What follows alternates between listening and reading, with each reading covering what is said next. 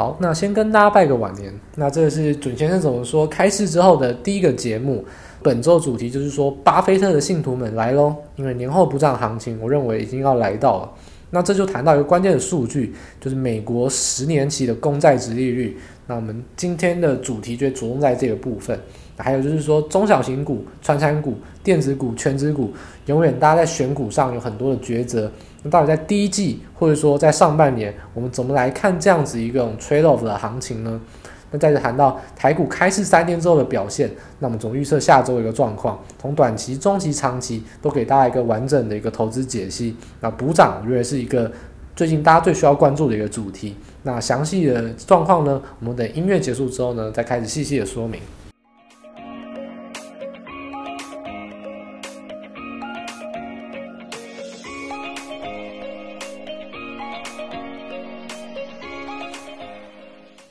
今天呢是台股开市之后的第一次，准先生怎么说？那我想，呃，在上一次我们封关之日的时候，准先生就有预告，我非常看好，经由开市封关到开市这一段农历年间，台股会有一个资金非常大的变动，就是我非常看好，先前大家很低估、看不起的补涨股会有补涨行情，那强势股、权值股一定不会再这么强。不知道大家在礼拜三到礼拜五这段期间，有没有感觉到这个现象？我想这是非常明显的，而且我认为还会持续下去。那这也是我们本周的主题，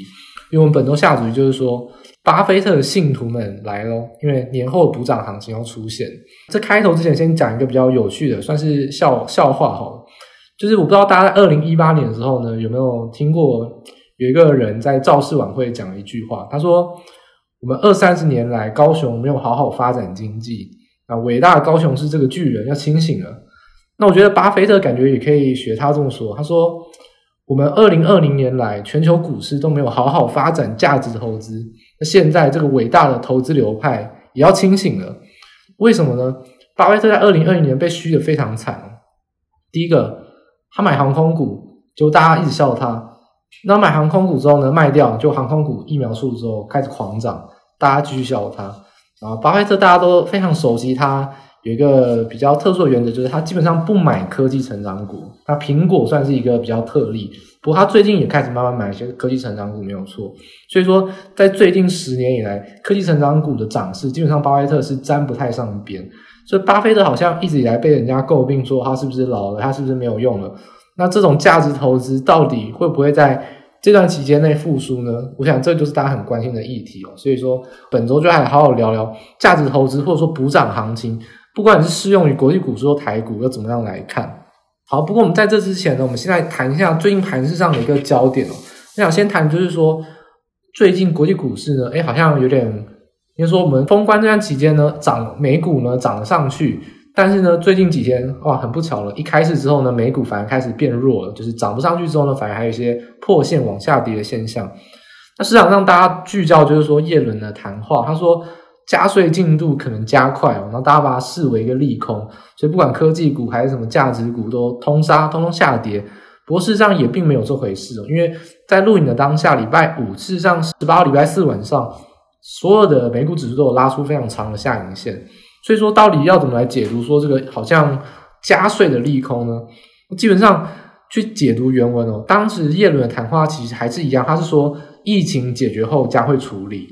为什么会加快呢？因为疫情复苏加快啊，所以当然他就要加速处理。因为一旦疫情赶快的结束，那他就要赶快的来实现他当时所端出的政策牛肉，就是说他要对企业加税。所以说这个加快是随着复苏加快而。进度加快，所以说这么来看，那他有没有讲错？其实他跟之前讲没有不一样哦，因为疫情解决后的处理一直是叶伦跟拜登一贯的态度。所以说下跌修正找理由，好像又是在再次的浮现，就说叶伦这个利多好像又被当成是一个下跌的理由。事实上，大家过去一一再来看这个多头趋势，如果被利多给洗出场，而利空洗出场的话，那反而是非常可惜的。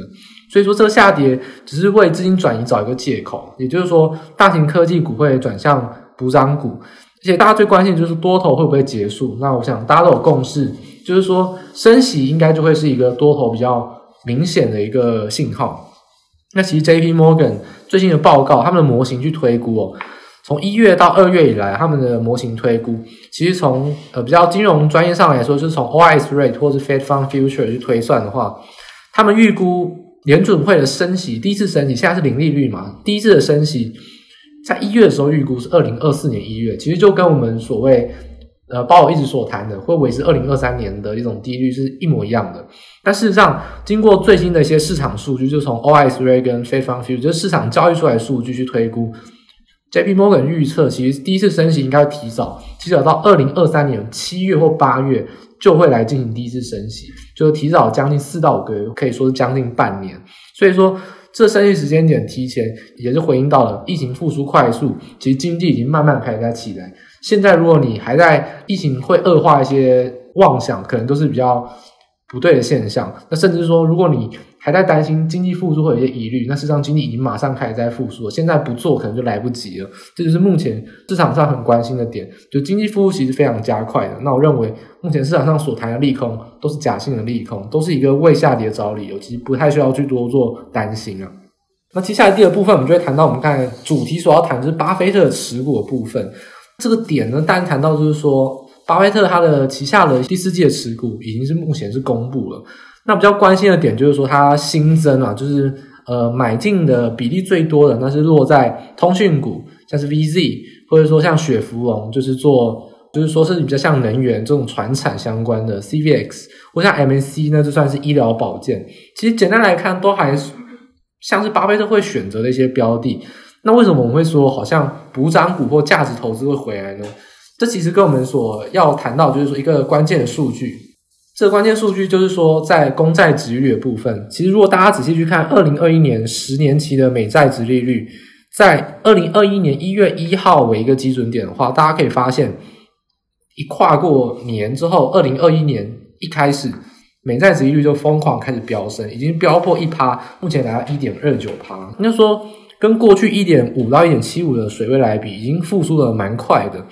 那这种正式突破一趴的情况下，大家就要注意了，美债殖利率走升，就会有一个疑虑，就是由股转债，因为殖利率变高，那股票相对来说等于就是一个比较贵的商品，债就会变成一个便宜的商品，所以由股转债就是大家第一个会最先关心的。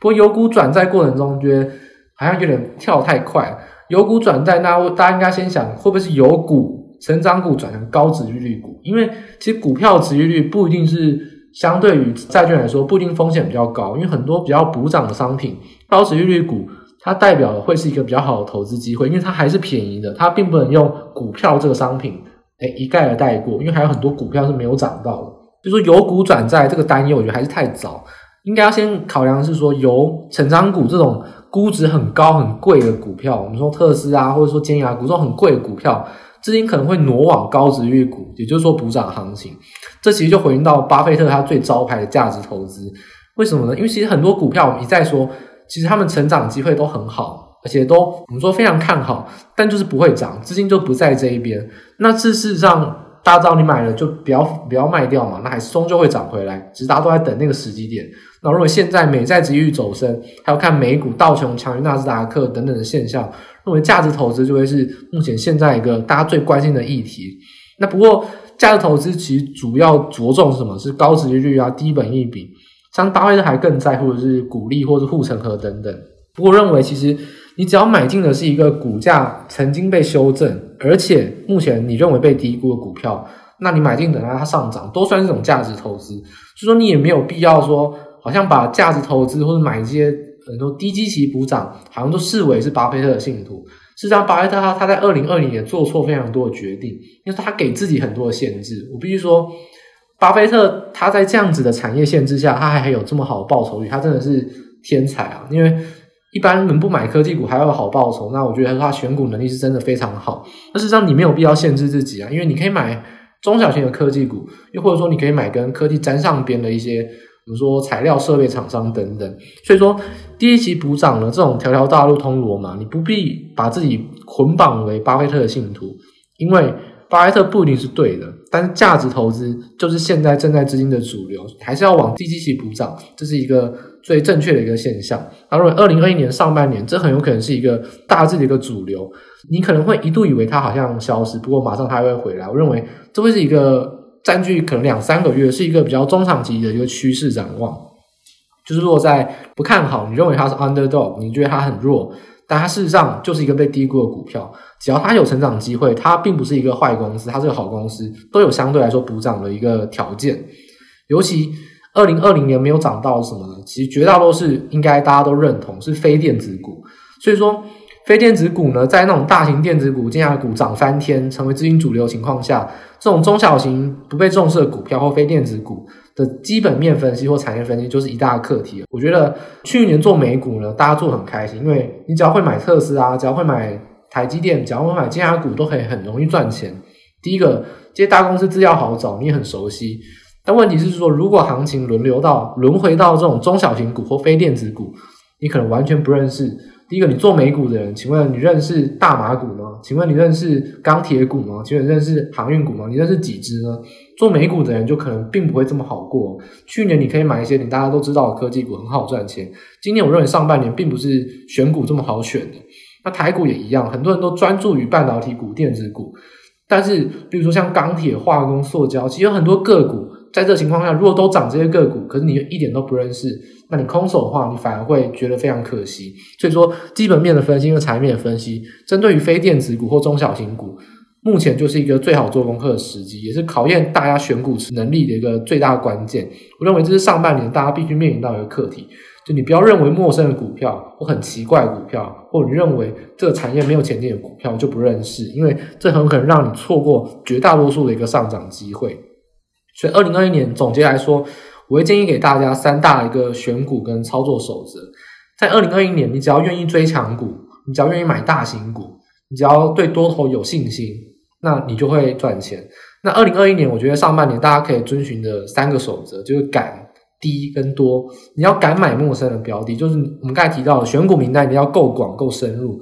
中小型股一定要敢去切入，而且是一些可能非电子的股票，你觉得？它比较没有机会，但是低估就是会有补涨的机会，你一定要去敢买。这也是低估值的补涨，只要是低基期、低本益比的话，只要有修正过，你认为它有机会，你应该要尽量去切入比较低估值的一些标的。那多，这其实跟去年一样，二零二一年到二零二零年，我们刚才所说的，其实升息并不会来这么快，你还是要对多头有信心。所以认为敢买，然后低估值跟多头信心，这个敢低跟多，会是二零二一年上半年，我觉得是一个选股跟操作的三大守则，会在这边建议给大家。好，那么紧接着还是来谈台股的部分。那台股从开市到我们录音以来，就礼拜五的下午，其实三天时间，说不说多不多，说少也不少。不过三天其实已经也足够反映出我们想要表达一个趋势，就是跟国际股市一样，是一个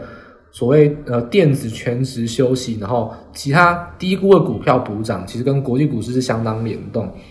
首先，我想先谈一下，我想先用一个呃日常化的例子来举例。就不知道大家有没有在那种国中小时候，因为说国中小时候大家生病，爸妈都比较担心，都会都会说好吧，那就请假。因为高中大学你想要干嘛就干嘛嘛，你要请假请假，不请假也可以。但国中小大家都比较担心。如果国中小的话，大家可以想象，就是说，如果你一生病了，你一回去学校，你会发现整个世界都变了。例如说，同学谈的话题也不一样了，好像上课也跟不上进度。其实台股就面临到这个问题了，因为开市。台股，因为我们还是 T 加二结算，而且还有证交所的一些规定，我们台股永远是农历年休最久的一个股市。一回来就会发现，好像我们跟国际股市完全脱节了。第一个，我们国际股市一回来发现，哇，国际股市半导体涨很多，那台股要怎么办？所以台股第一天涨五百多点，那大家都认为很好像很强，而且创新高了，就第二天马上留长上影线，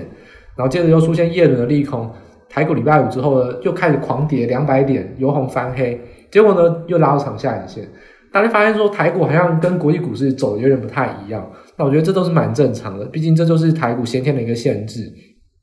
如果我们没有办法把一定要交割，就是留两天交割日的这个法规改掉的话，那台股永远就要面临到这个问题。不过大家也不太需要担心，因为我觉得。以目前来看，礼拜五这一天，我觉得台股已经跟国际股市已经走到一个联动的环节。也就是说，这种很混乱，你看国际股市看不懂台股这个现象，应该会缓解。那在礼拜五之后呢，到下礼拜一，我觉得跟国际股市联动的可能性就非常大。那为什么这样子来看呢？因为从昨天以来，大家知道，刚才我们有谈到国际股市的，尤其是美股，在昨天留了一个非常长的下影线，虽然还是下跌的没有错，但下影线是一个非常长而且强的支撑。那今天雅股就更明显了，呃，准先生非常强调，就是跟市场上分析比较不一样，就是准先生很喜欢把台股跟韩国股市做比喻。大家去看今天韩国股市，韩国股市今天一样再度的去下挫破底，但是呢，跌了一趴多之后呢，拉出了长下影线。今天韩国股市尾盘是翻红的，由黑翻红，从跌一趴到上涨，这个下影线比台股更长。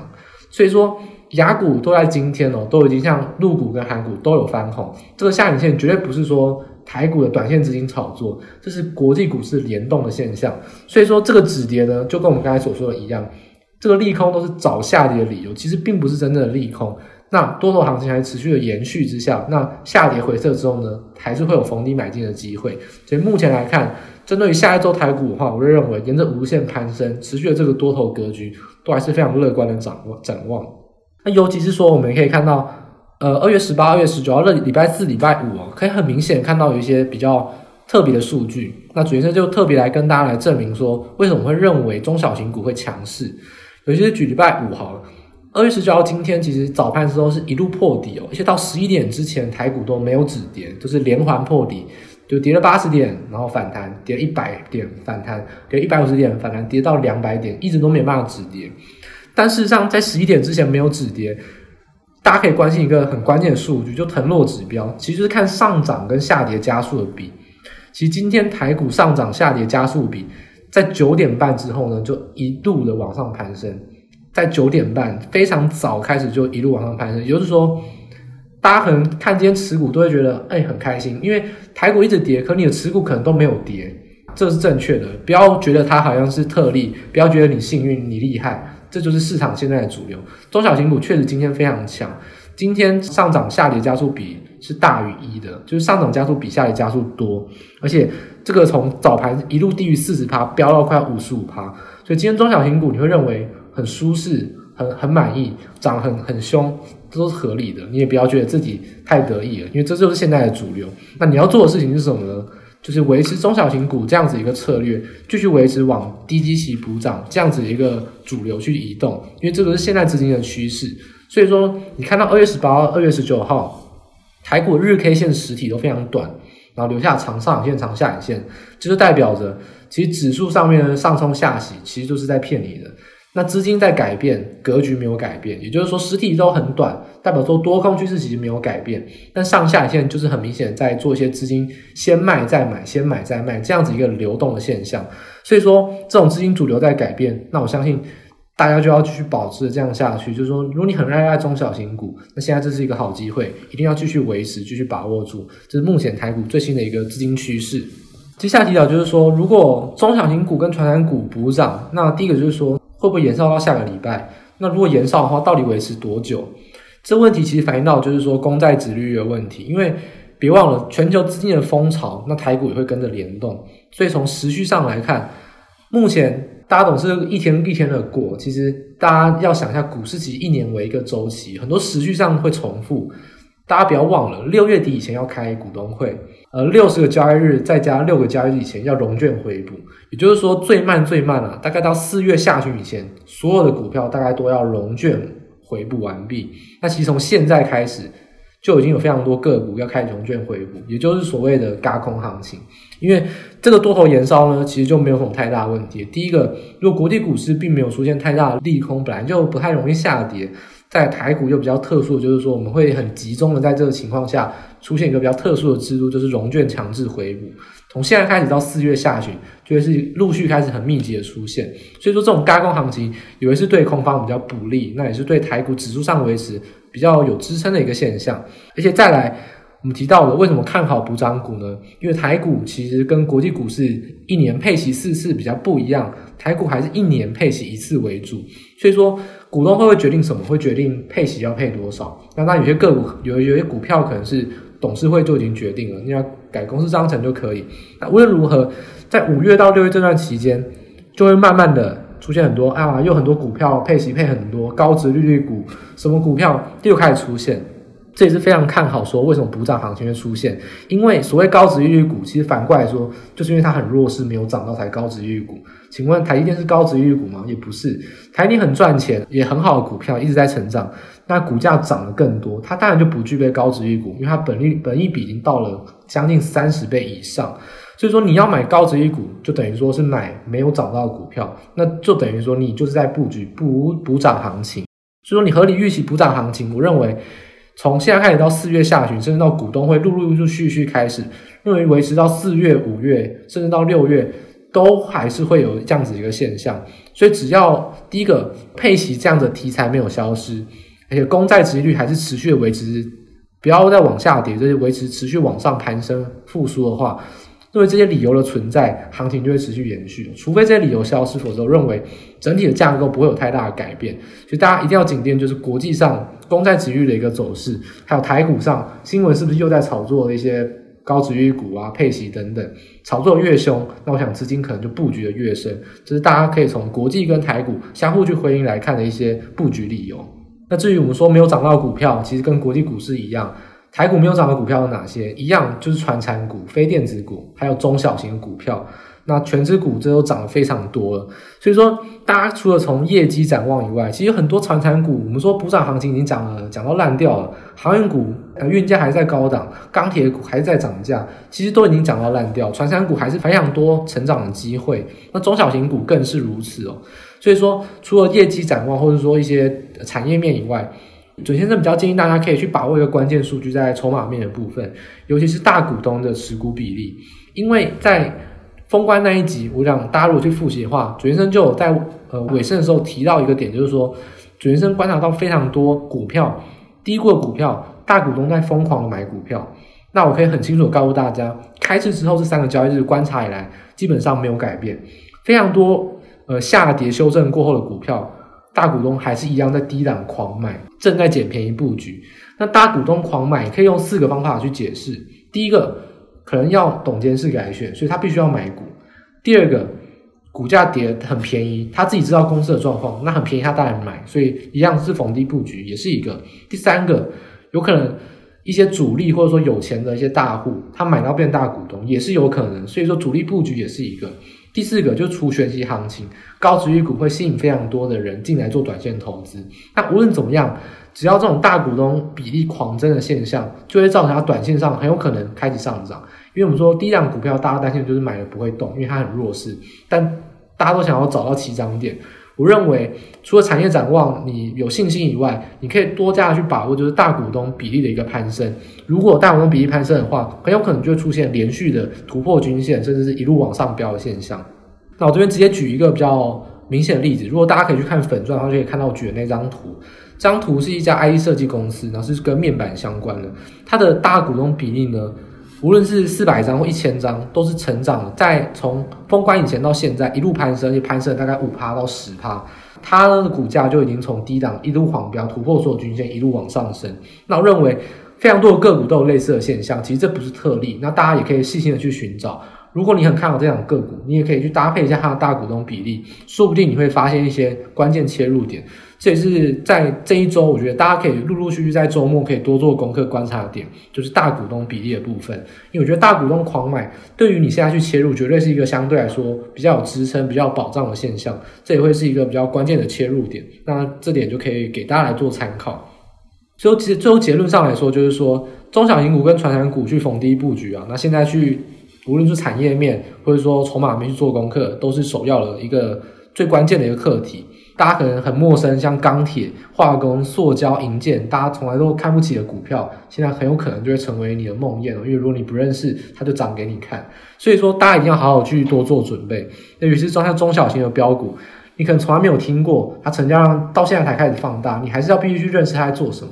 可能是做快充，可能是做新的电子材料。可能半导体股也有藏了一些补涨的条件。那现在不要去怕说它呃突破新高，或者说它突破所有均线，你怕追高，因为一档明星成长股，在现在这种资金泛滥的情况下，创新高很有可能会是一个日常的常态。等于说它创了三个月新高，它涨五倍、六倍都有可能。所以说，如果你轻易的出场，轻易的去呃跳脱这档股票，你回头一看，可能就会后悔莫及哦。所以说。发现股票在涨，绝对不要怕追高，先去做功课。如果它还有它有涨的机会，你就马上去切入都还来得及。因为涨好几倍的股票，其实从二零二零年到二零二一年不会改变的，因为资金这么多，这种明星股票、焦点股绝对是有涨倍数的行情，所以大家不要怕追高。追高是在于说，你买在买在一档呃没有价值的股票，如果它还有成长价值，纵使创新高，都还是值得切入的标的。这点是二零二一年持续要告诉大家的，就是不要怕追高，不要怕追强势股，这点是一样的。好，所以最后呢，帮大家统整一下，就是选股跟操作策略。当然，我们还是维持着逢低布局去做多，基本上跌就是买啊，那就是一样是一路做多，目前是没有改变的。那多单布局的一些条件的话，我认为。随着我们资金提到的主流一再强调，中小型的成长股跟传产股，尤其像是塑化、电子上游材料跟航运等等，都是如此。好，那空单进场条件的话，当然就是没有，因为我们没有要做空了。所以基本上，你说一些涨多股票，例如说 I 设计股、矽智财的股票，哇，从涨停板到跌停板，甚至一天跌十几趴都有可能。我觉得大家不要去抢短空，因为这种股票你一被嘎空，我们刚才提到，轧空行情是目前的主流，一被嘎空很有可能就被嘎到。就是可能直接被割到断头都是有可能的，所以大家还是要小心。我觉得做空的部分其实大家不需要去太多琢磨啊，其实你就把握了逢低布局，去找那些补涨的机会去布局，这样子会是一个最好的策略。这点是这个礼拜要告诉大家的，就是补涨股的一些关键策略。